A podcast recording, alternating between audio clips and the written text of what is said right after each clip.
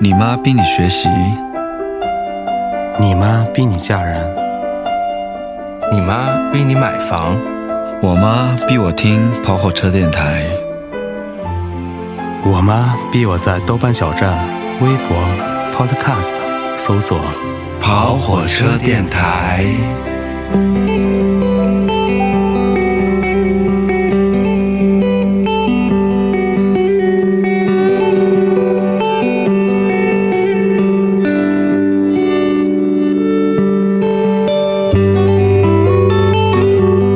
好，欢迎大家来到跑火车电台，我是开少。啊，我是带子侠上上，我是烧饭狗， 你这我还没介绍你，没关系没关系， 喜欢这种主动型的人。啊、今天是一个什么样的组合啊？我想讲，就是我我一个伪美食的视频制作者啊，加上一个咖啡品牌的老板，然后加上一个呢，就是就是杭州这个知名，对吧？嗯烧饭烧饭狗就是最好的形容。对，这么说吧，我其实想找烧饭狗那个聊天已经很久了，因为呢，我去他的店里吃过他的菜，对吧？很好吃，非常好吃，而且在杭州属于那种独树一帜的那种类型，对吧？整个餐厅的品味和整个那些菜的款式吧，或者说味道啊什么的，跟别的都不一样。开业至今几乎没有竞 品，对，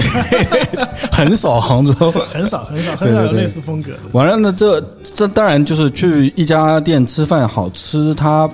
呃可能给我味觉上的享受，但是让我想到要找这个人来聊天呢，肯定是有别的一些因素了啊。就是在他更新他的公众号很久之后，我有一天突然打开了他的公众号，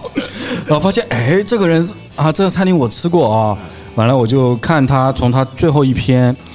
那个写的文章，从前往头翻，一直翻到最前面那一篇，全部看完。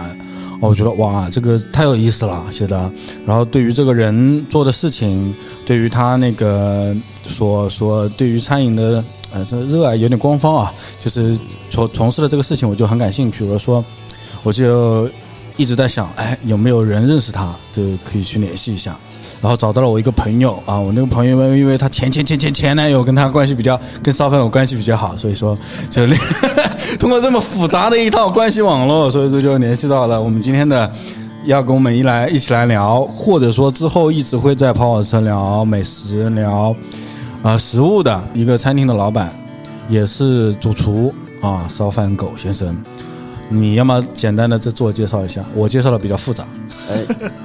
他其实已经你已经介绍完了，已经没有什么不。需要多介绍了。对吧对对对，不需要多了，title 呃少一点对吧？还少呢，我这么长一篇呢。 对，就可以再少一点，可以再少一点。哎，不是啊，你平常这么猛的一个人上电台，有点羞涩，感觉有点腼腆，不太适应是吗？嗯，没有吧？就是正常啊，我觉得礼貌是礼貌是关键啊，姿态我姿态一定要放低一点。扮猪吃老虎，先低调一点，完了到时候骂起人来再狠狠的骂。对，骂人的时候呢不一样了。对我只介绍了你是餐厅，然后呢，呃餐厅的老板和厨师，然后呢，呃，你你做了一系列的活动，那个活动我觉得也很有意义，但是一时在这里呢，我不知道能不能讲清楚啊。嗯，所以说我觉得，如果要跟听众我们就是，呃，介绍你的话，我觉得可能我们需要一期节目的时间啊、我们这期节目就先来聊聊你和食物的那些故事。 OK，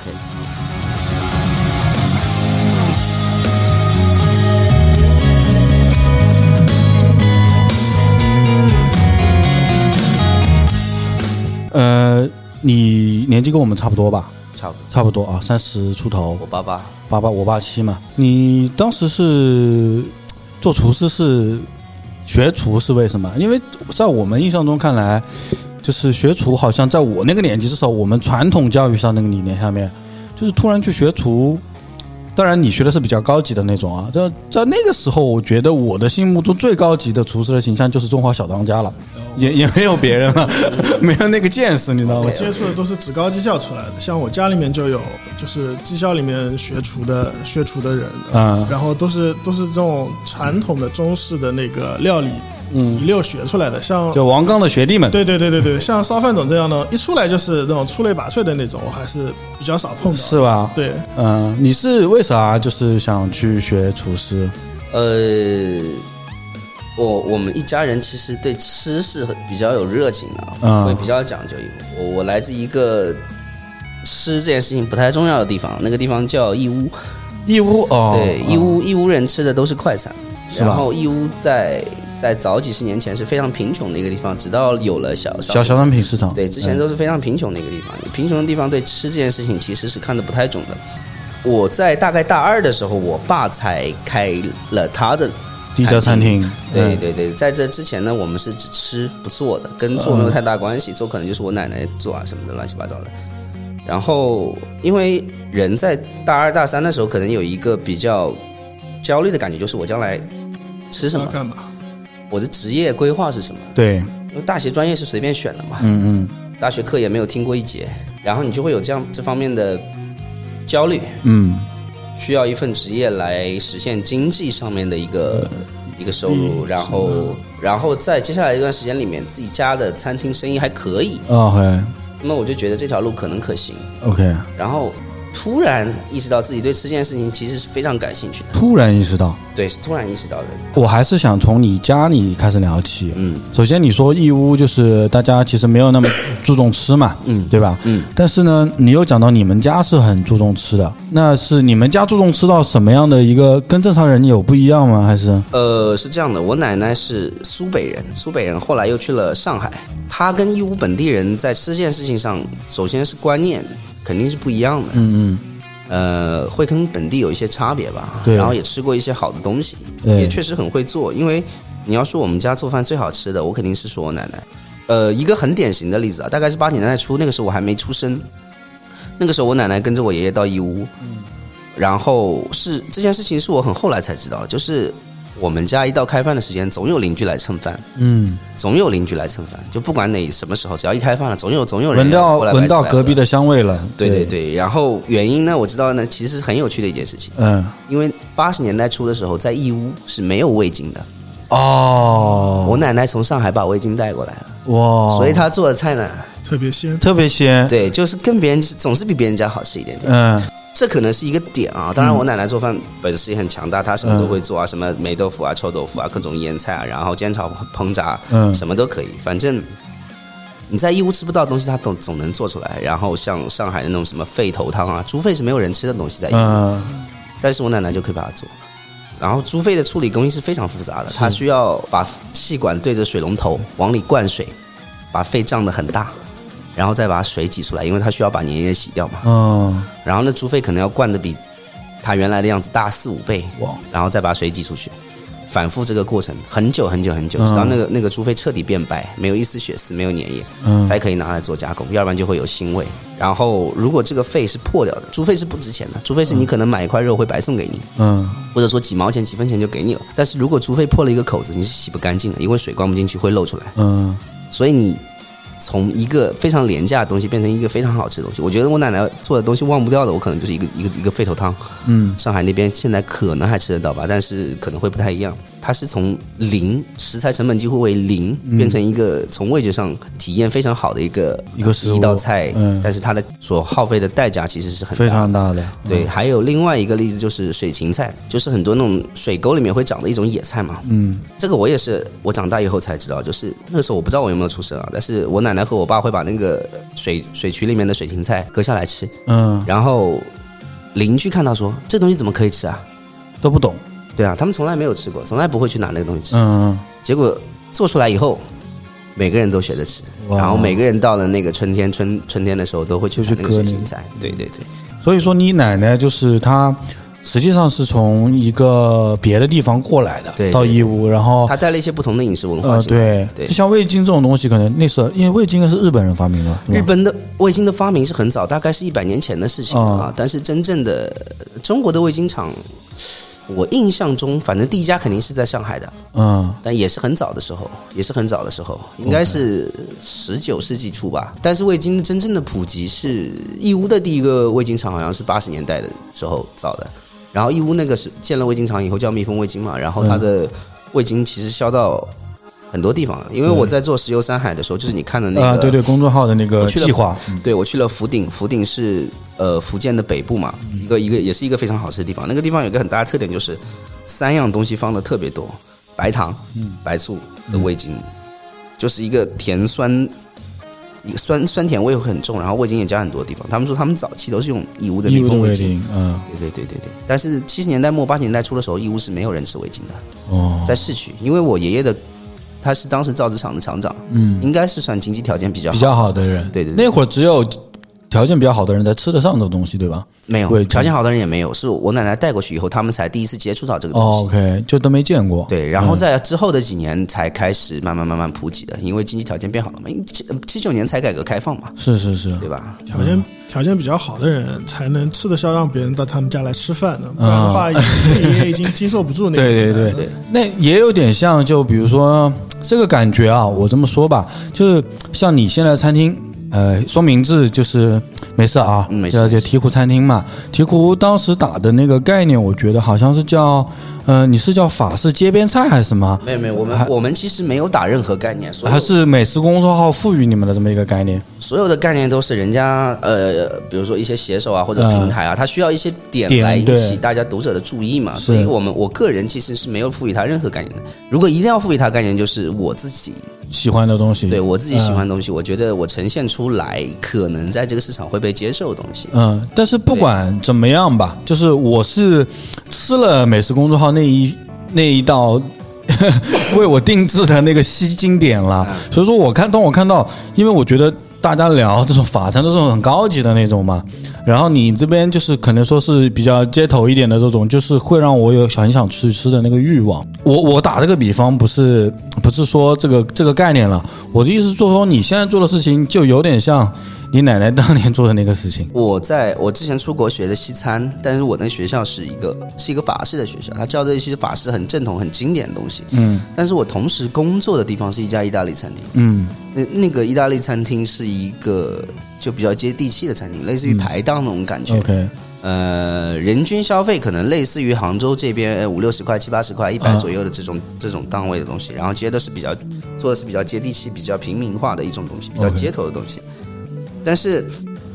我自己是对街头的食物比较感兴趣比。较热爱的，嗯因为我觉得法国人太作了。嗯，法国的很多甜品啊，都是用女性的名字来命名的，为什嗯么？是因为那个厨师想追那个女的，然哦后为你装 创作一个甜点出来，对吧？然后追到手了，可能过两年又劈腿 了，就欧洲人都是这种吃完就。 散。对对对对对，就是这种，他有一个很很作的姿态在里面，嗯我觉得 OK 这个东西不太纯粹，我不太喜欢这种嗯 嗯，明白。装腔作势的东西，包括在呈现上有很多的花样。当然，在技法上是非常非常厉害啊。嗯，对独特、厉害而且成熟的，因为他们在烹饪中呢也引入了一定的科学，嗯，科学的体系，明白。所以它整个东西不仅仅是特别，可以说是严谨。嗯嗯他们的烹饪系统到到发展到近代是比较严谨的一套系统了，明就白是对，你可以用一个科学的用一个科学的层面去看它。当然也有一些很传统的东西啊，他们的姿态我觉得不喜欢。对，我不喜欢他们姿态，我更喜欢意大利人姿态。意大利人在厨房里面就是口无遮拦啊，一边做东西一边讲黄段子啊， 黄段子可以讲吗？这嗯里可。以可以。 然后我印象很深刻，就是我去意大利餐厅的时候，我边上有个做披萨的意大利人，他突然凑凑过来说，他用英文问我、嗯呃 d o you like mama？” 我就一脸问号，我嗯说什么意思？啊，后来我才反应过来，他问我，他就是问我喜不喜欢熟女， OK，就是就是意大利人就是这样的，就是、嗯就是反正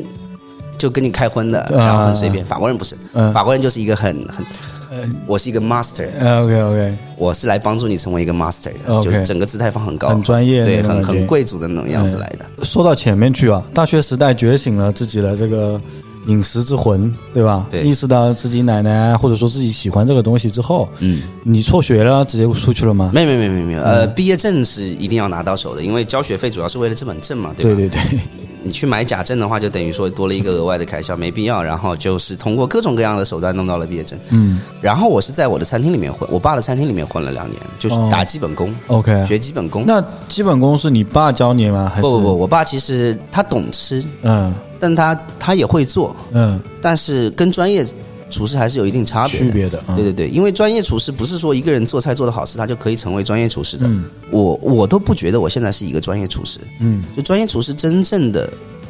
成全他厨师这个身份的特质是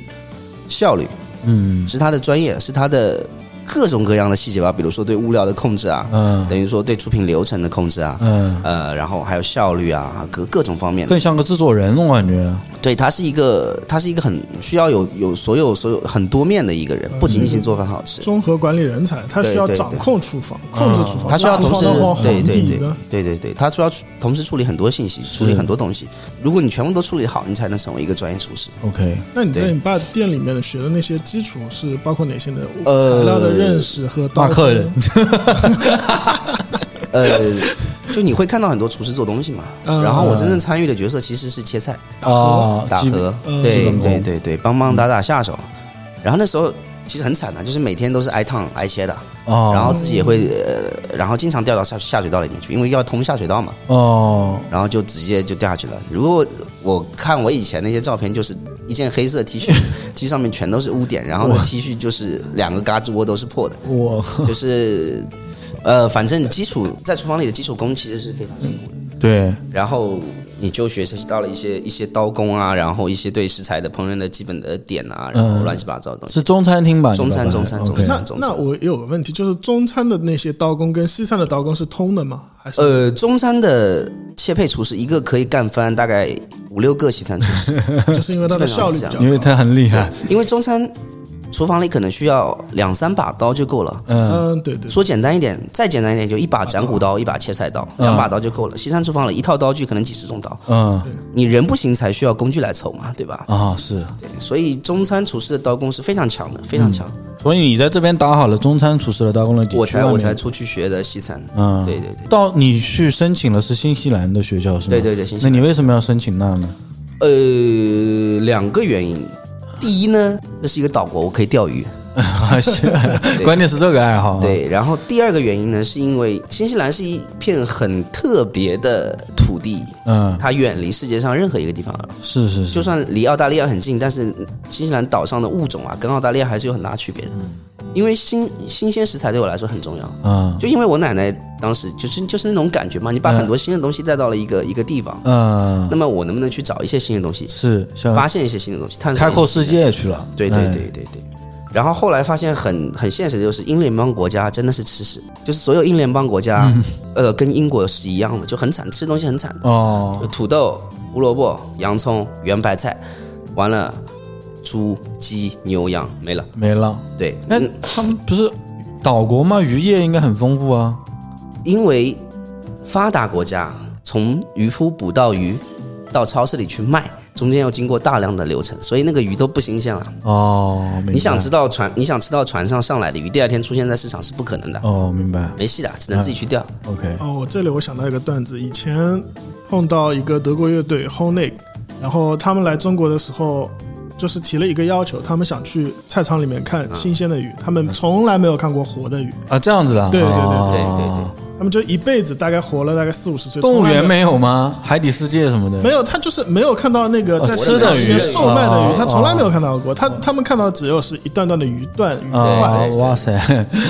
明白，有这么夸张哦？新西兰也是这样子。然后从南到北，虽然有大量的毛利人在那边生存啊，但是毛利人的饮食文化也是非常薄的，非常薄弱的，就基本上没有什么存在的意义。茹毛饮血嘛，他们。嗯，你字面翻译能力挺强啊，你差不多，差不多这个意思。就你反正自然环境比较严酷的地方，在吃上往往变不出什么花样来对的。对对对，对基本上就是很原始的一个状态。然后英联邦国家的他们自己的饮食文化也很惨，嗯，就从头到尾就 fish and chips 就这种东西。对，然后新西兰岛国从南到北，你开车从南到北，你去的每一个地方，你看到的东西都是一样的，所有的镇子都是一样的镇子，所有的建筑都是类似的建筑，所有的吃喝都是类似的吃喝，就是没有不像中国，这也是为什么我后来要做石油深海这个项目的原因。嗯因为你反观回去，中国从南到北，就拿义乌做例子，你开车十几分钟到另外一个镇子上，他说的方言已经变掉了，他吃的东西也已经在一定程度上有很大的变化了。是，对，所以你你在中国，你能给你呈现一个非常极端丰富，你可能用几辈子都看不完的东西。是，对，在但是在新西兰，你一个月之内就可以把所有东西看光吃光。所以你在新西兰学了多长时间呢？呃，有一年半，嗯，一年半，你是申请的一个什么样的学校啊？蓝带就是一个蓝很带商业的学校，零门槛，只要有钱就能读。究竟什么是蓝带啊？蓝带就是一个一个学校的名字吧，啊、对，但是它是一个连锁企业，就有点像高级版的蓝翔厨师烹饪学校吗？嗯，你可以这么说，可以这么说这嗯更贵的蓝翔。但是我如果有朋友想学习烹饪，嗯我个人的建议还是不要去任何一家烹饪学校。嗯，为什么？如果你要去西餐可能会不一样，因为他们体系稍微成熟一点。如果你想学中餐的话，千万不要进厨师学校学，你一定要拜一个老师，更传统的那种学习跟老师方法傅学？对，学一然个后菜直接式从从实践中学。学校里教给你的质量是非常差的。我去过新东方，嗯因为那时候呃想换换口味嘛，在嗯餐厅做腻了嘛，我想看看学校里是什么样子的。结果我去了，老师的每一堂课每一句话嗯都是漏洞百出，哦然后教给我们的实践，实践就是每天颠沙子，就是很机械的一些运动。然嗯后真正落实到烹饪，真正落实到每样菜的时候，他给你的食材的质量是非常差的，嗯然后分量也是非常少的。你想做一道像样的菜是不可能的。哦，从起起步阶段都已经辩论了要去做外卖的可能性了。嗯，连外卖都不如， 因为有一些可能是公家学校可能会稍微好一好点，一点像这种私营的这种学校完全是以利益为先的，嗯而且收费的话，因为一两万块钱吧，但是一两万块钱，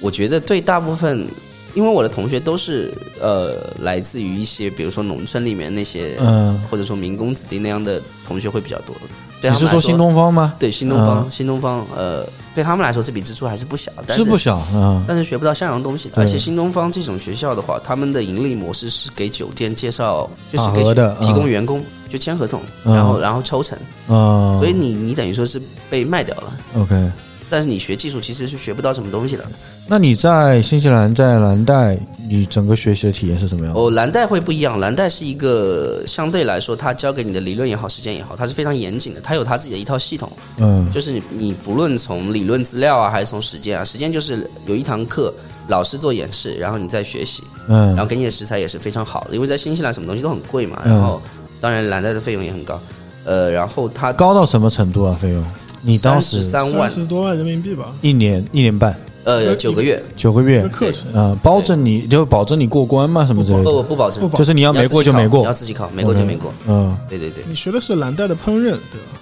不是蓝带的都烘学焙，都都学。都烹饪和烘焙都学了，但我是分成十八个月学的，哦因为我要有另外的一周三天的课程，剩下四天我就去工作，哦，哦对，因为我还需要一些实践的内容嘛，对，所以说你就说你除了在学校学习以外，还有一部分是在那个意大利餐厅。对对对，在意大利餐厅，嗯在意大利餐厅里面工作了十五个月，大概哦，十四个月还是十五个月？你那你当时去意大利餐厅是以这个学校的学生的身份去吗？不，不不，自己找工作，嗯自己找工作，自己去面试。嗯，你就以你的中国刀工征服了他们吗？还是、呃为什么会让你去工作？呃，我觉得中国人找工作其实是蛮容易的一件事情，关键是你不要去害怕一些事情，就是勇敢一点，他妈的行就行，不行就算了，也嗯不会不用担心面子问题，就去试就好了。我反正只面试了一家，然后我就过了，然后我就一直工作到我回国。你在那边做什么呢？呃，是一个叫 commie chef，commie chef 就是普通厨师，就一些嗯炸一些东西啊，然后做一些，反正不是烧热菜，也不是做披萨，嗯，对对对对，但是我看了一年半，我就把那披萨给学回来了。最后走的那一天，我跟厨师长说，我要求做一天披萨，嗯然后那一天我就搞定了这件事情， ，OK，就证明，还是学到了东西。呃，也不是吧，因为一家意大利餐厅，他不不太愿意让一个中国人上去做披萨，你明白这什么意思吗？呃，跟就好像中国人不让外国厨师做个什么炒肉啊什么之类的。也不是中国人可可能会愿意让外国厨师来嗯做，但是一个意大利餐厅不太愿意让一个中国人来做披萨，因为他要保持他的。你知道血统正宗，哦我是正宗的。你一个你一个中国人做，我我不是说你中国人做的一定会差，但是感觉上肯定有点差嘛嗯感。觉但上嗯这这跟种族歧视也没有关系，嗯，对明白他只是说，所以我的我我我我实际上是没有机会做披萨的，嗯对你只能通过观察来学习，嗯。对这样子。那你觉得你在呃边学习边打工那个过程里面，呃，对你最大的帮助是什么？信息，是不同的厨师、不同国家的烹饪带给你的信息，不管是技法也好，食材也好，它每天都有新的东西展示在你面前。 OK，在这个阶段，你觉得、呃、你是大概对未未来目标更清晰了吗？我那个阶段的目标就是我要接受大量的信息啊，我要、我要学习大量的技法，就所以说像块海绵一直对在对对学对习对这种对状只态，要有新的东西都会让我非常兴奋的，嗯所以我看到一样东西我就很烦。啊，会比较累吗？那种状况下，哦，很强累度很累上。我有我有严重的胃病，就是那个时候落下的。因为我最夸张的时候可能是晚上工作到十二点，然后第二天早上五点五六点要起来上课。哦，对对对，就连轴转这样，连轴转连轴转，嗯我基本上半个月可能会遇到一次休息的时候，就是比较辛苦的。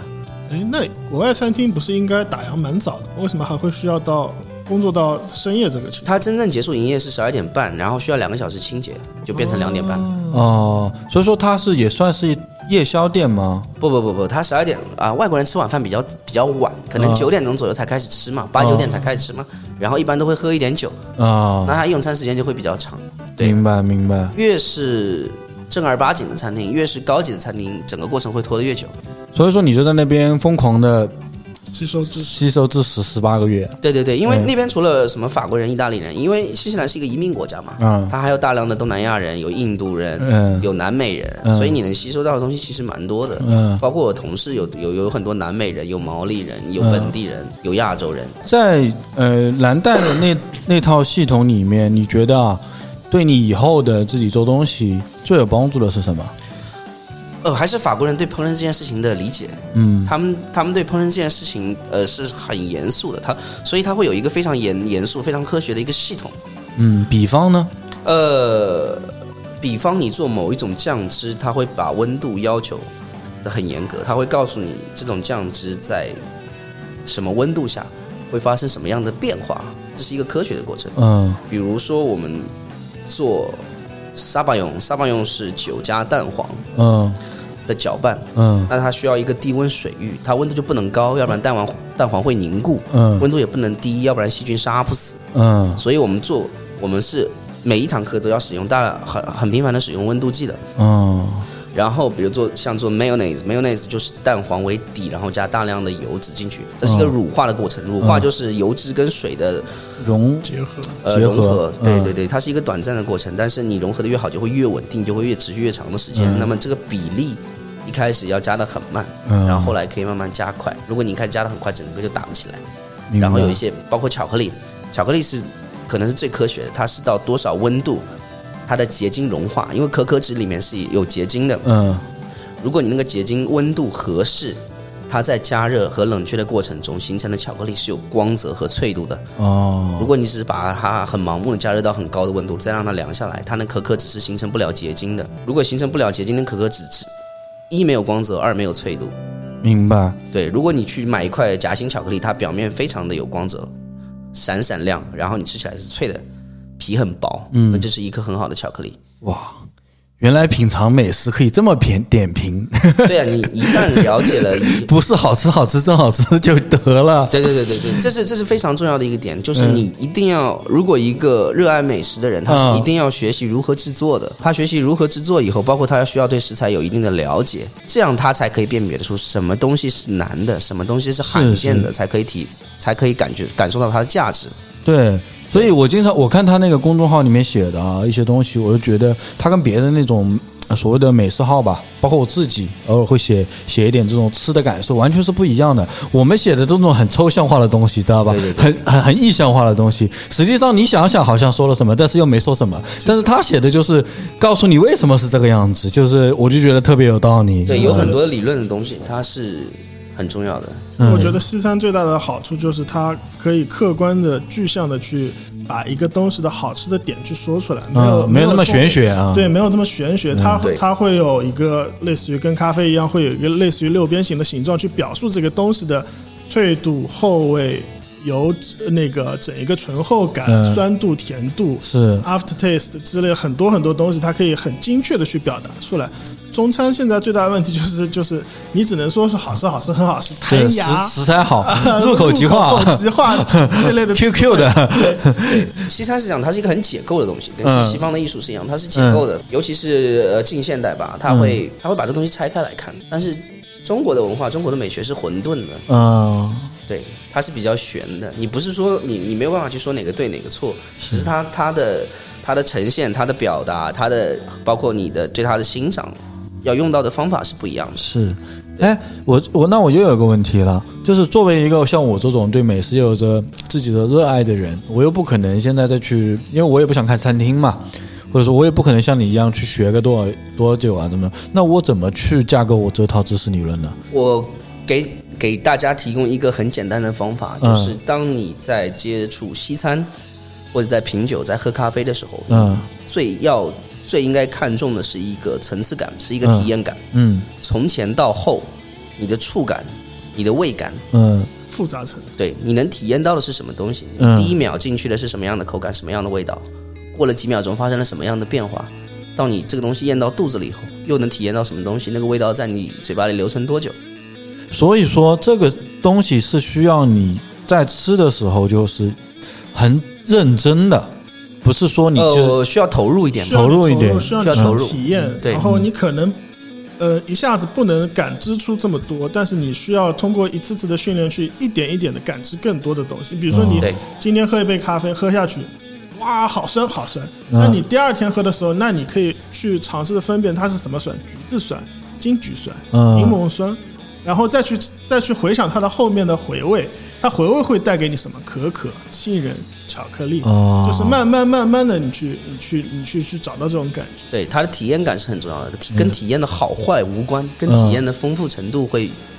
你需要看得更重一点，因为 OK 总有东西是你不喜欢，总有东西是你喜欢。哦嗯那么经过日复一日的这种体验以后，你就可以精准的找到你喜欢的东西，嗯你觉得有价值的东西，嗯而不是盲从，不是说人家觉得这个好吃，你就觉得这个好吃，OK，你可以建立出你自己喜欢的喜欢的那嗯个东西，对对对，这个东西说说说的好听点，就是你你你可以在食物或者饮品的世界中投投射出另外一个你自己，哦，明白你，明白吗？明白，明白，明白。这也是一个自我沟通、自我沟通的一个说说，就就知道我喜欢吃的到底是什么。对对对，对，而不仅仅是不仅仅是你喜欢吃东西是什么，嗯你在今天在几点几分，在什么样的气温环境下你喜欢的是什么？嗯，你到了另外一个环境，你又喜欢到了什么样的东西？你会哦，对不一这样个的这个其实我，嗯，也是我的一个疑问啊。就有些东西确实，比如说我那当然饿的时候吃啥可能都会好吃一点，对但是有时候呢，这个东西它就是好像挺符合这个温度，对吧？好像挺符合我今天的心情，对就是它这个东西吃起来它就格外不一样一点。同一家餐厅，我两个地方，那当然跟那个餐厅它也有也有关系啊，嗯但是很有可能也是因为跟自身有关系。但是我们现在很多食客吧，我觉得他就是嘖特别单一的，只说这个食物，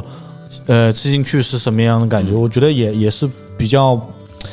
嗯、粗暴的一种评论吧。呃，这是这是一个一个一个训练的过程，你需要、嗯你需要投入大量的时间和精力去学习、去训练、去、去感受，嗯你才能才能慢慢形成一套这样的东西。嗯，对，但是这好歹好歹也是一个起点，你可以去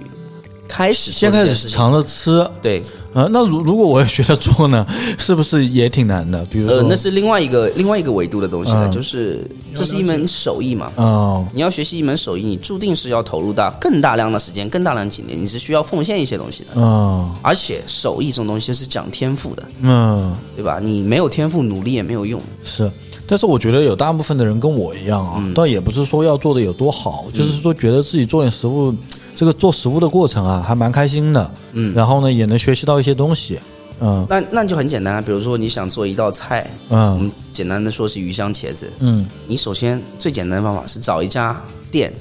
你喜欢它的鱼香茄子，明白。然后那盘菜放在你眼前了，你把那盘茄子扒开，你可以找到里面有各种各样的东西，哦比，如说咖啡色的东西，那可能是酱油或者蚝油或者一些酱之类的东西，你就可以分析出来。然后看到红色一片片，可能就是辣椒，嗯那姜末、蒜末、葱这些都很容易发现的。嗯然后那个茄子啊，茄子怎么样变软？那基本上油炸，嗯，对？吧？你如果不喜欢油炸，你就蒸嘛，把它蒸。但蒸了以后，那个茄子就会含水量很高，嗯可能就不太好做。你可能最后做出来就是鱼香茄糊，啊，不是鱼香茄 子对。，我经常干，经常干这种对事。对对，你先你你先找到一个好的模板，然后嗯去在一次一次又一次的尝试之中去去接近它的样子。对，那你对所谓的，我看到你之前写写食谱的时候有一个言论啊，你就觉得就是很多网上的那种食谱啊，嗯他比如说跟你讲要多少克多少克多少量多少量，然后你的想法是说觉得就是其实这种东西都要自己去调配的，不是要就说别人放多少你就放多少的。你你想要做做做一个厨师也好，或者说我只想做一几道菜给朋友也好，嗯首先你要建立一个非常强大的自信，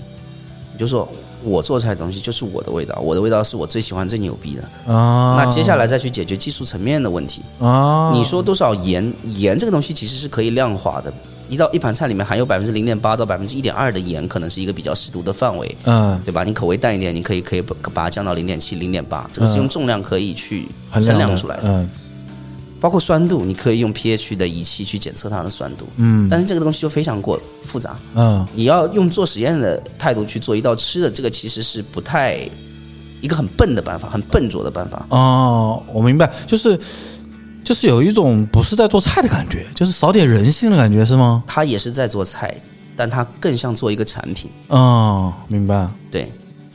更像做一个产品。是是是，你你机械你你更你像就做像实就像你用十字绣去画一幅画和你用笔画一幅画，哦，get 了，明明白吗嗯，对，但是你的自信一定要建立，你可以在一次又一次一次的失嗯失败中中建立起来，对对对，逐渐对去逐渐去接近你想要的味道，直到最后，这个是一定要经过很多的练习的。就对所有的手艺都是一定要经过大量的练习才可以去达到一个比较好的效果的。对，不停的做，对，但你一定要有自信，哪怕你做的菜呃菜真的很难吃，但只要你坚持，只你难吃只是都是都会变成过去的事情。嗯，我觉得也是。我我现在开始觉得是这样的，因为我开始学的做菜也不久嘛。我以前是压根厨房都不会进的一个人，从小妈妈给惯的。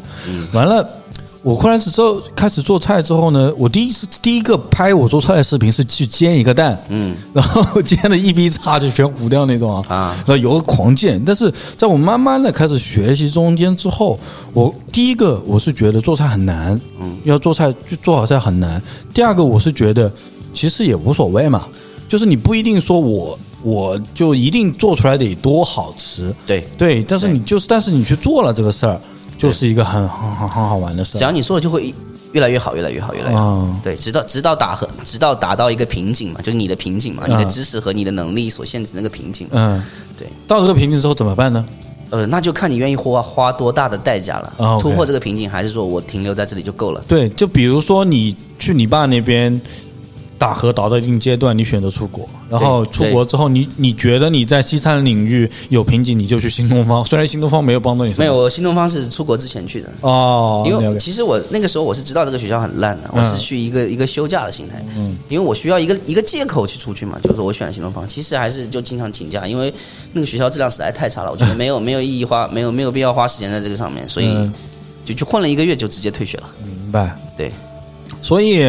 呃，像你的经历算是我个人认为是比较丰富了啦。从你爸的家里的中餐厅开始苦干两年嘛，嗯，对，然后去国外又一边的学习，又一边的打工，嗯对吧？对度过了十八个月，十八个月其实是蛮长一个时间，按别人的道理一个硕士读回来了，对对吧？对差不多是这么一个概念。然后你，呃，回国之后，呃，就开始了你那个计划是吗？对对对对对，那个计划的初衷是什么？初衷就是因为在新西兰见到的东西太无聊了，我知道中国有太多好的东西了，我没有见过啊。虽然你这么说啊对，但是所有去过新西兰的人都跟我说，哇，这个地方太美了，对什么当时食是材美都而已啊好了，它只是美而已、啊。呃你食材多好，你不见得啊。你它有好的东西啊，它有好的葡萄酒，它有好的橄榄，它可能也有好的牛羊肉， 嗯，但中国也可以啊。所以说这个事儿对于你来说，就你一个见识过这么多东西的人来说，嗯，就是咱们经常说一个人中国味，中国味啊，当然有他狭隘的那一部分，嗯但是确实你认为是中国确实很，就是食物类确实很好，是吗？你一个专业的态度来讲，两方面来说，我不是说中国食材有多好啊，因为嗯食材的好坏你是需要一个评判的系统的。啊我不觉得中国有这个系统。嗯啊，但是老百姓有他们自己的评判嘛，嗯对吧？比嗯如说散养的鸡一定比笼养的鸡好吃啊，嗯这个有它的道理在，嗯但它绝对不是一个很有说服力的系统。嗯嗯但是中国，我不需要去，我我连它的食材我都不用看的。嗯首先，我看它的地理风貌，嗯从南到北，从东到西，跨度这么大，嗯对吧？它的经纬度一直在变，哦我经度不用说，就说纬度好了，嗯它气候和风土是一直在变的，然后地势又这么多变，就注定了它的物产一定是很丰富的。再加上我们的历史这么长，嗯对吧？我们的文明那么长，文明烹饪一定是文明的一部分，嗯对吧？我们告别茹毛饮血，嗯对不对？那我单独从这两点，我就可以非常确定，中国的饮食一定是非常丰富的。整个世界能够做到这样的程度的两个地区，一个是地中海地区，嗯另外一个就是东亚，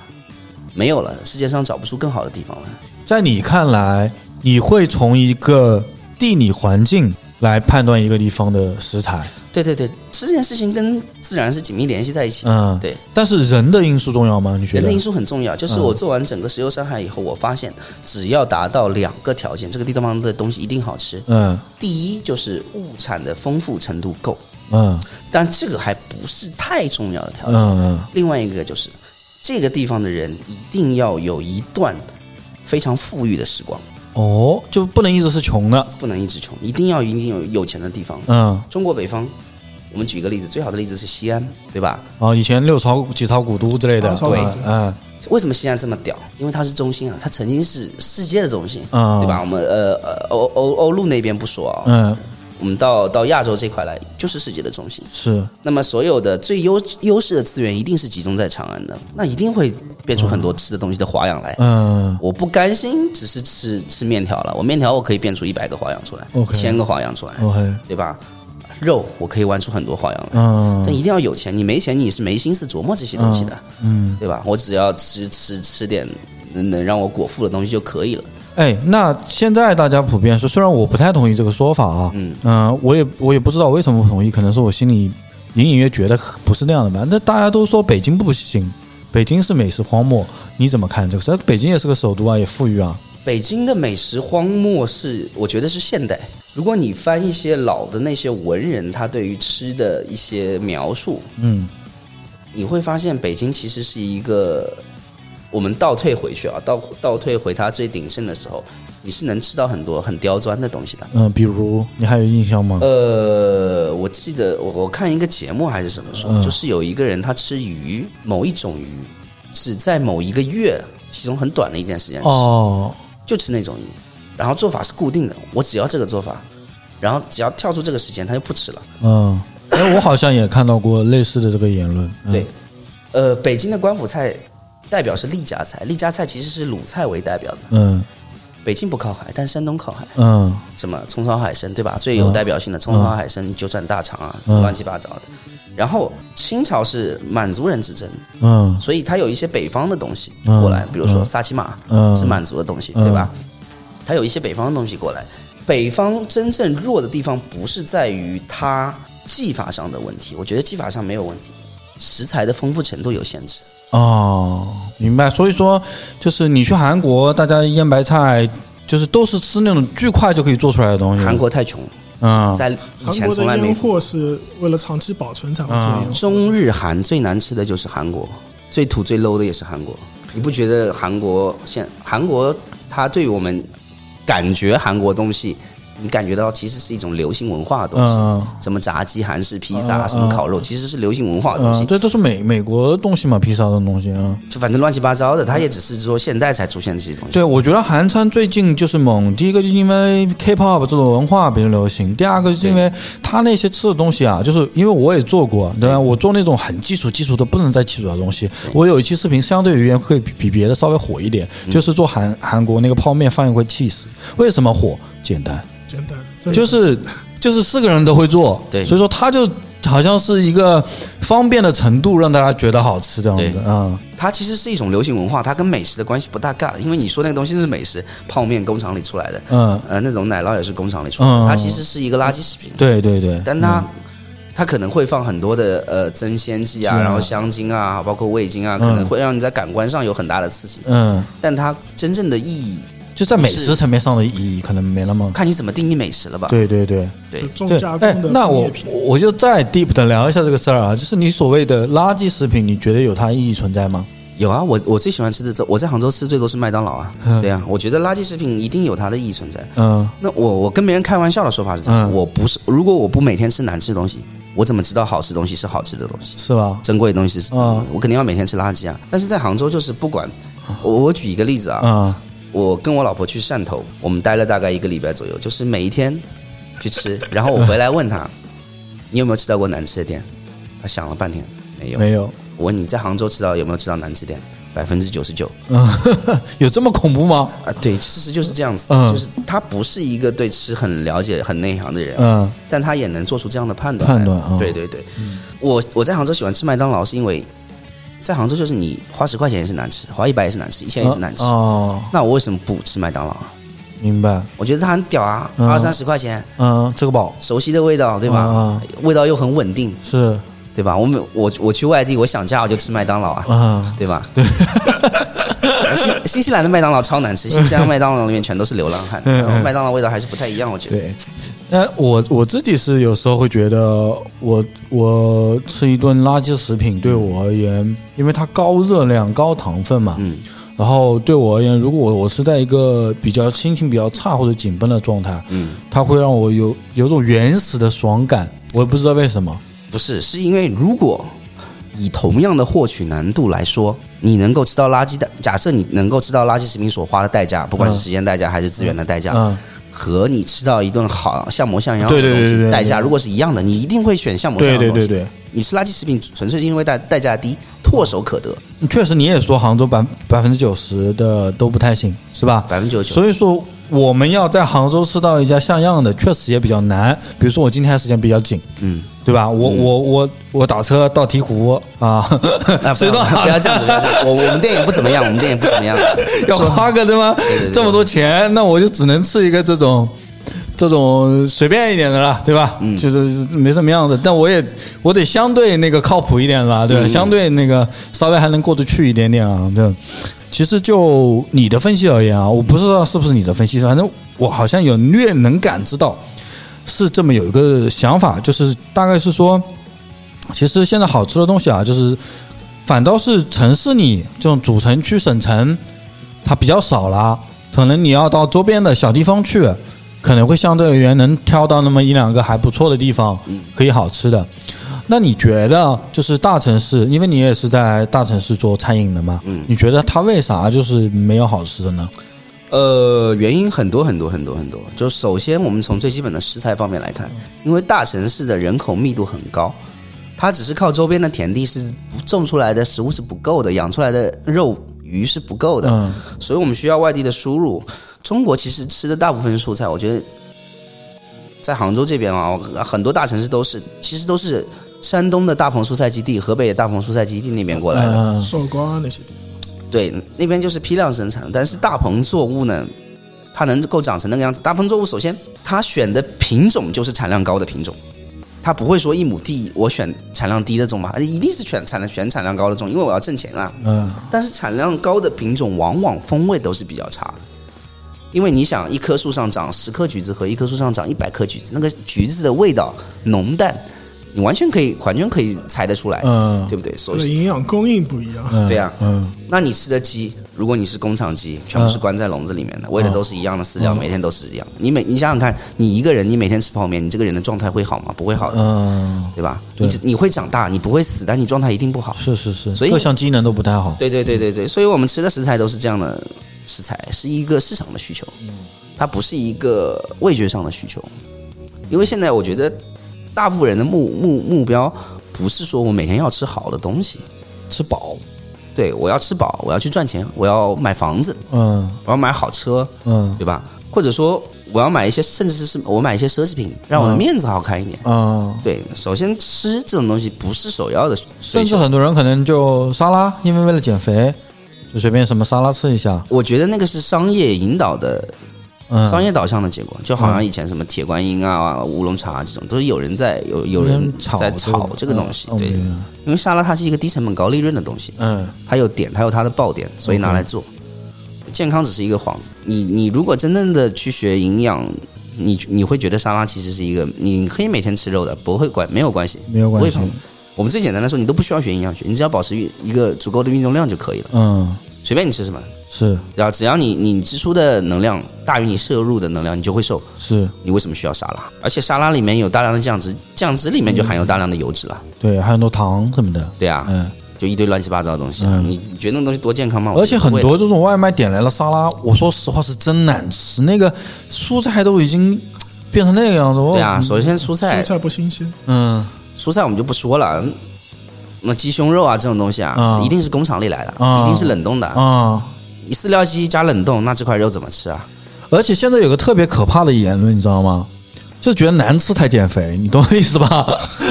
就是这个东西鸡胸肉难吃，白煮的难吃，就吃了肯定减肥那。这个我觉得，这个因为你不心会这个心吃了态很呀正常，这个心态很正常。嗯对对对。那我觉得最好的办法还是运动了，你嗯吃好吃的，嗯往死里吃，每天垃圾食品往里灌没关系嗯，那你花大量时间运动就可以了。 OK 但是你又没那么多时间，对不对？嗯，你下班已经很烦躁了，你还去是是运动，对不对？所以基本上就是这么个结果嘛。嗯，不太有机会吃到好东西，你你也不太对对吃好吃这东西不太有热忱。咱们再反过来讲一下，除了食材和所谓的商业的导购，嗯，那吃呃这些开在城市里的店、大城市里面的店、都会里的店啊，商场店、连锁店，他们有什么问题呢？只要是出来做生意的，一定是把利益放在第一位的，嗯那么他就要控制很多东西。嗯那么我以行业标准来说，你你花一百块钱吃一顿东西，它真正在食材上的开销可能是在二十到三十块钱。嗯，外婆家这种极端极端一点的店的话，可能是你点一百块钱菜，可能有四十块钱是在食材上面的。嗯但是是这四十块的食材，你又涉及到各种各样的运费啊，乱七八糟的什么一级代理、什么二级代理那种供货商的，中间要卡油啊。实际上这个食材价值是很低的。明白。我觉得你去店里吃最大的问题就是你要花很高的代价才能吃到你自己在家里面做同样水平的东西，你要花高得多的代价。所以说，在家里做其实是王道。我我一直都希望大家在自己家，我最我觉得这个世界上最美好的一天就是所有饭店倒闭，大家只在家里做的那一 天，你就吃不到难吃的东西，真的。嗯实在不行你来我家吃嘛，我让奶我奶奶给你做嘛，对吧？嗯，那希望有你奶奶那种邻居才好对嘛啊，。这一天一定是很美 好的。但是商业的店越多，嗯外面开的餐饮业越多，就说明这个城市的人吃在这件吃这件事情上是越可怜的。是真的，我对觉得我渐渐开始发现这个感觉，就是我这么个比方，不知道你认不认同啊？嗯就是以前杭州很多那种城中村没拆的时候，嗯我经常去那边逛逛，因为我不太喜欢吃连锁店嘛。嗯我那边逛逛，偶尔能逛到一家，可能就是老老乡做的，嗯他可能呢也不是什么大厨，他就自己烧菜，他自己烧的对。我一吃还真觉得挺好吃的，好好好多呢这种。往往是那些非专业出身的人出来做生意，他们会有一种敬畏之心，因为他们对这件事情的理解很简单，他心中的想法只有一个，就是我做好吃的东西来，我就会有生意，我就能活下去。嗯他是不会算账的，他不算我他妈的今天要做多少客人，每个客人身上要赚多少钱，嗯，我能形成这个这个呃利益循环。他没有这我种大数据，的这种东我就能维持西。他不算这个，嗯他只管我把我自己东西做好了，嗯你就来吃。嗯这种一般都是那种刚出来做生意的是那种那种那种人。糊口糊口的，他也是。对对嗯对，混久了他也变成老油条，混久也是变成老油条，不会会，反正总是会越来越差，越来越差，越来越差。哦就跟那个嗯早饭摊的那个煎饺，一开始是用肉，嗯哦最后变成用肉肉皮，最后给你带一点血，就就就只有一点肉嗯味，它就是这样的，它是慢慢慢慢往下走。对明白。所以这商业 导致的呗。你去看中国现在的百年老店，有几家能吃的啊？啊，那是 有几真家的能吃真啊的打着那种口号的，我进去我靠，他在他第一辈人那里，第一辈人、第二辈人积攒的口碑，后面几代人就可以完全拿来拿来拿来吃老本就好了。啊，明白。而且很多百年老店都是因为文革的某些关系，已经都是充公上缴。对，文化有断层，大陆文化是有呃它断它现层的。在都是国有企业百年了，嗯没，他有私人的百年了。而且还有很多那种，比如说还有一个坊间的说法啊，就是比如说一家店，比如说上一个什么美食节目有名的，就是《舌尖上的中国》吧，嗯前面挺好吃的，上完再去就就不对味了，就是这是这是心理因素吗？还是，这是他在这样一个强势的宣传之下，他的人流会有大量的提升，啊？但是你的产能不见得会有大量的提升，明白所以就会压缩质量，明白吗？明白明白明白它。是一个质量压缩的过程，所以说他不能抗拒钱来了，他只能复合的去操作。谁能抗拒？你告诉我。 希望鹈鹕不要那么火。没有没有没有，我们已经快倒闭了，没关系。 那你去过了这些城市吧，大的啊，我们先不说那些小的，小的我们留留到以后说啊。你觉得啊？你觉得还不错的，这个你拿出来讲讲的，就是你觉得哪个城市？杭州你就别提了，你都百分之九十九不行 了。汕头是人间天堂，哇塞，汕头不算大城市吧？大城市没有，没有一个都没有。广州呢？广州我觉得不行。嗯广州你可能能找出一些好店来，嗯，但是如果我们按人头分配，啊按平均来说、啊就不行，是是因为是它垃圾店太多。 ，OK。所以说，就是因为底数太多，把好店的数量给比例给稀释了。嗯，你可以这么理解，我觉得可以这么理解。但是汕头是一个平均水准很高的地 方，哎，我一定要去一次汕头。我大概三年前第一次认识烧饭总，烧饭总就是跟我说这件事情，去汕头，去汕嗯头，是吧？啊，要去要去，那我到时候去你给我提供提供个名单呗，还是随便不用名单随，便吃随便吃。 我不知道现在有没有影响啊，因为我有一段时间没去了，可能这个这个这个城市被炒得太太厉害了，有点厉害的被炒的。嗯，已经已经非常厉害了。但是反正最出名的几家尽量少去，啊 OK，但是你去呢也吃不了亏。那我就随便走走，有啥吃啥呗。我对这些城市的评价就是汕头是人间天堂，其他城市都是人间。哇，这个地位高到爆啊！哎，我挑一期节目专门讲起汕头怎么样？可以啊可以啊啊，OK，可以啊。好，那这一期节目一个小时差不多，我还有一个尾声的问题要问。嗯嗯啊，最近米其林被炒得特别火，我想问一下，就是你对它你的看法是什么？就是不管是在国外还是国内，我从来没有把米其林当回事，嗯啊我从来都是热衷于街头的东西。哦，OK，街头美食啊战士，我最不感兴趣就是米其林餐厅，嗯，因为我也不喜欢日本料理，嗯我不喜欢法国料理，因为我不喜欢太作的东西，你知道吗？嗯，你觉得日本太作了？嗯日本太作了，什么那个寿司之王什么之类的？形式感太强。太作了。嗯不是说它东西不好，我觉得它是、东西是数一数二的好，是世界最高水平。嗯但是我不爱它，因嗯为它离我的生活太远了。啊，我也有这种感受吧，只能说，我真正看重的是你每一天每一顿吃的每一口东西，哦而不是你几年才能吃一次的东或西。者说排队排个非常长什么之类的。排队餐厅我也从来不去的， 嗯，你家也排队啊？我自己从来不吃店里的东西，我从来不吃店里的东西。一个是我对熟悉的味道没有太大的兴趣，嗯第二个就是跟所有就好像打鱼打猎的人，嗯抓到的好东西永远都是拿来换钱的，不会自己吃， ，OK 剩下的渣渣都是自己吃，啊，基本上是这个形态。明白，就是好东西都给客人呗。 对，好东西都给客人，嗯这个是一定的，一定的。我们不会说好东西拿来自己吃。就米其林不是我感兴趣的地方，所以我不太会评论这个东西。当然，每个人对吃的诉求，对这吃这件事情，他的诉求是不一样的。嗯，米其林一定有它的市场在的。 OK，对，但如果你是一个对，因为米米其林看重的过程是用餐体验，也是一个用餐体验的过程。嗯，从进门那一刻开始到离开它，包括你之后会想起它，嗯，这都是一个完整的过程，包括里面进去的服务啊，包括你的视觉体验啊，你的听觉体验啊，都是都是米其林的指标。 OK，整个享受。对，它是一个很很完整的一个过程，而不是仅仅局限于你眼前那一道菜。 OK，如果你想吃这些尖端的料理、尖端的烹饪，嗯米其林永远是你最好的选择。包括现在的世界上 Top 50啊这种这种、嗯这种榜啊，你都可以看，嗯你都可以去。但我是热爱街头，我而我是热爱日常的东西的，所以我没有兴趣。嗯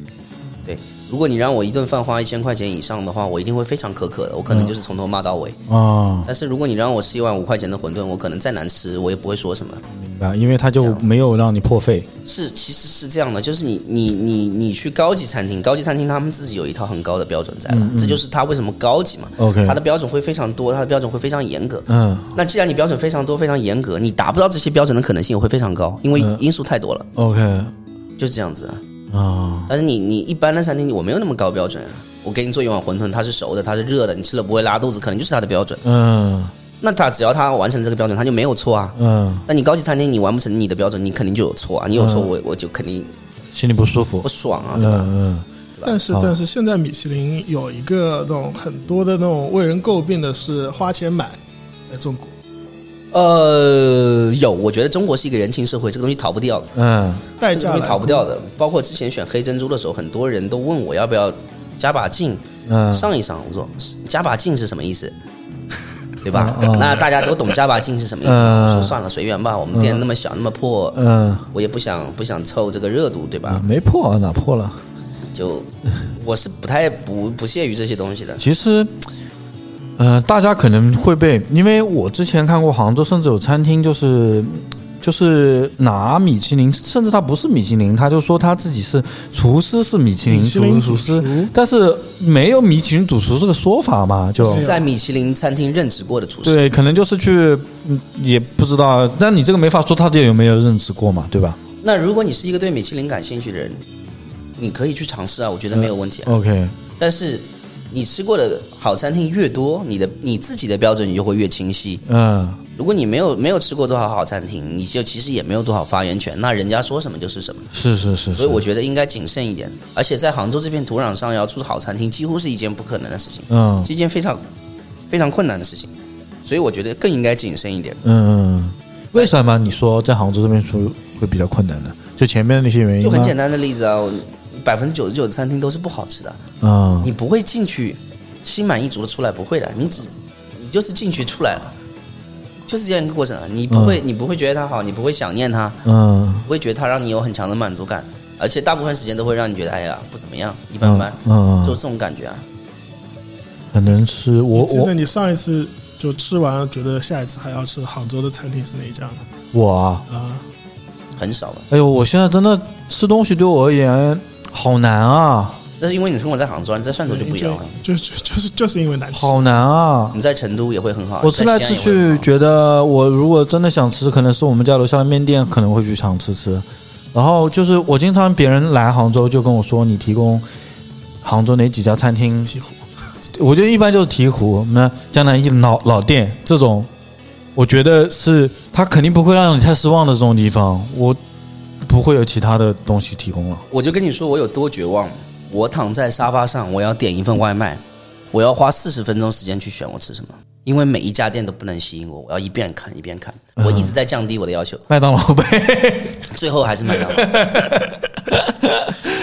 我也一样，我也一样，每天打开中午的时候想吃什么，就是真的是选不出来，我真的是没有办法做嗯没选办法，择，嗯没办法选，就选什么都都，你心里一定不会抱有期嗯望的，你只能说失望少一点。不是说我期望多满能满足我多少期望，你只是说我选这家店，希望失望少一点，就这样子。就没有说今天打开这个软件说，哎，我今天吃顿好的，然后啪一扫，我靠，没有一个是好啊 的。但是外卖这个东西，呃，某种意义上会破坏食物的。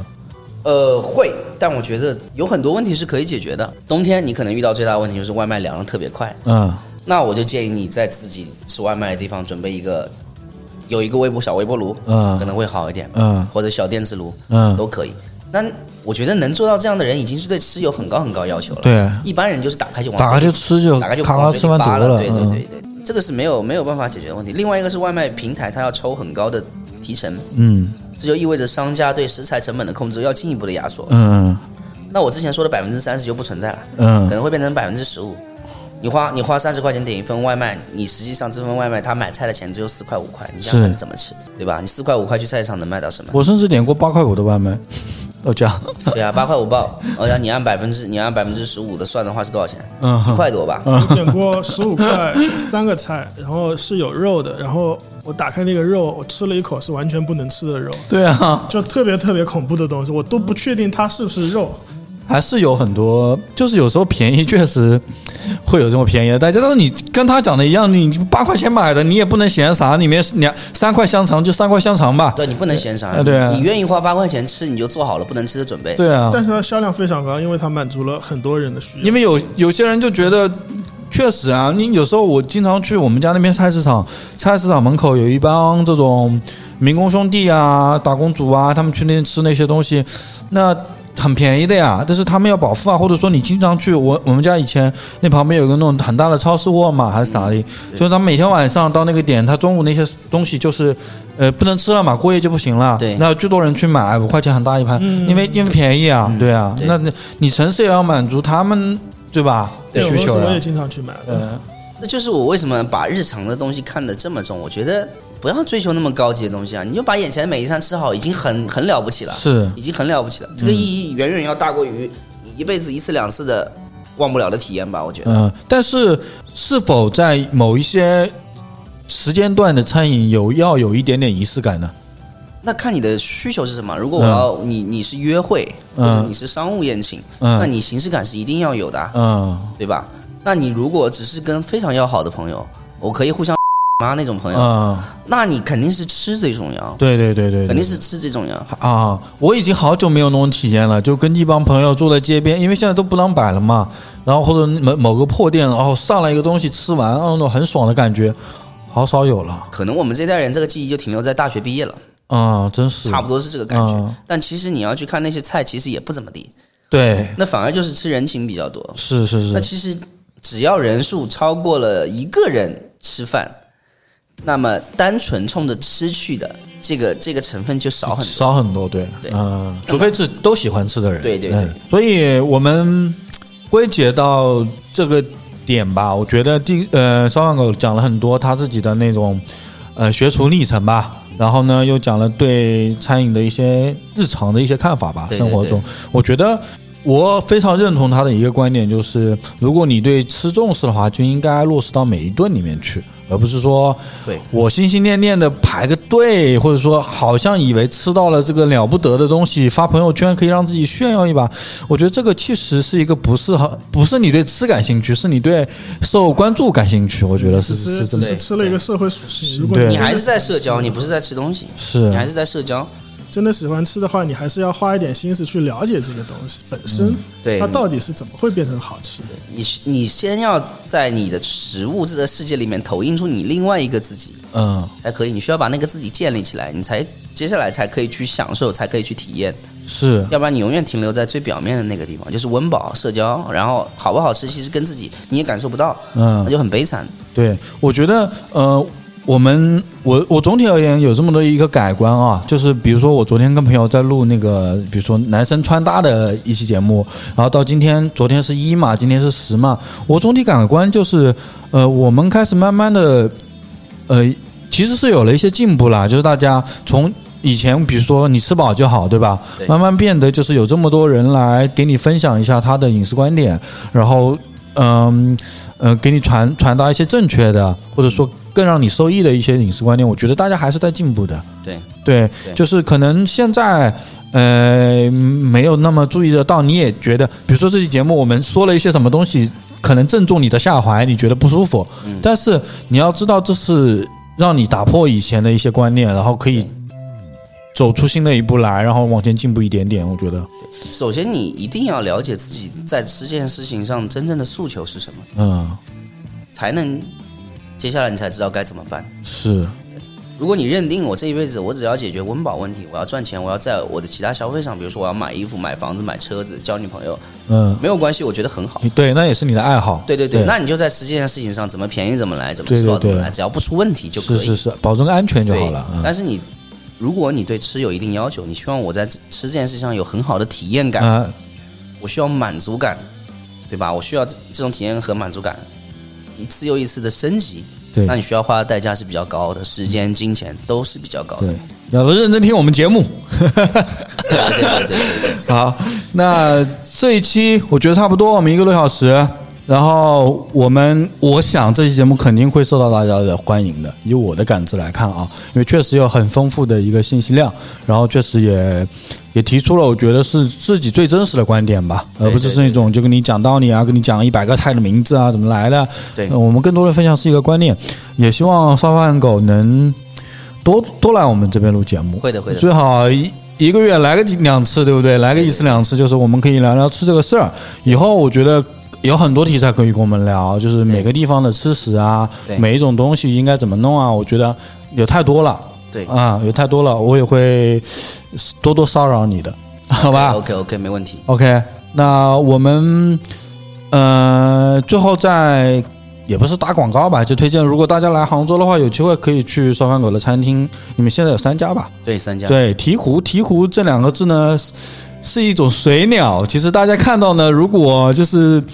不关注这种鸟类的呢，就是其实大家都知道是什么东西，对对但见过你是见过打出来呢，可能就比较费解。应该怎么来讲呢？就是如果说是男生喜欢 NBA 的话，因为鹈鹕就跟那个新奥尔良鹈鹕是一样的，对，就是一种捕鱼的捕鱼的鸟。对对对，鸟嘴很大的鸟，嘴很大。对对，跟那个卢兹还不一样， 是外国版的卢 兹。他他们那个餐厅的那个标志也是它哦，就是很可爱，是你老婆画的是吗？对对对对哎超可爱的一个标志。大家可以来，我到时候也会把他们餐厅的那个呃名字就直接打在微博或者微信，你看一眼就知道了。对建议大家可以去那个他们店里去试试看，对不对？对对对对对，试试看，吃吃看，然后品尝一下它的它的那些食物。OK，呃，节目的最后我们要送大家一首歌吗？你觉得？可以啊，那我就随便放，随便放喜吧欢就喜欢。，放一首。 放首我做决定了，就放一首来自方大同的一首歌，叫做《味道》。啊、欢迎大家关注跑车微博、跑车电台、跑车微信、跑车 Radio，我们下期节目再见，拜拜拜拜拜拜。哟，再来一点醋，火箭菜的沙拉有一点苦，别担心，baby，等我来调味。这桌的每一道都很开胃，你的胃口，I think I know that you really really love it。我会贴心设计，girl。I know what's on your mind，know what's on your mind。我只没有 wine，为你笑中不觉累。我能再想对你说，我爱你有很多，我温暖也疼过，我我心里斟酌，你是否了解我？请别怪我啰嗦，因为你是我眼里最美丽的花朵。味道，This is my 味道，这是我的味道，Check out my 味道，味道，This is my 味道，这是我的味道，Check out my 味道。 girl 원하는 걸 나에게 말해줘 같은 너야 Light the candle 은은하게 Red wine 같이 붉게 물들일래 바다가 보여 창가에서 우리는 마주 보고 앉아 그동안 보다 한 girl 이를 주고 싶은 girl 그러자 해도 거치는 그대로 아, 맘에 든다면 눈을 마주쳐줘 이 식탁 위에서 어떤 맛인지 girl Just tell me what you want 원하는 게 뭔지 뭘 원하든지 말해 This is how I do it Wait out, this is my wait out. This is what I wait out. Check out my wait out. Wait out, this is my wait out. This is what I wait out. Check out my wait out. 넌내 맘을 열고 들어와 향기로 가득 채워 입술을 맞춰줘 Oh I really love you baby oh, yeah 불러줄게 어떤 말 꿈속에서도 안아줘 안아줘 계속 말해줘 네你问我爱你有几分？我的心只有你一个人。That's right, that's right。看夜空闪亮的星星，我会摘下一颗送给你。That's right, that's right。 One more time sing it Wait out, this is my wait out.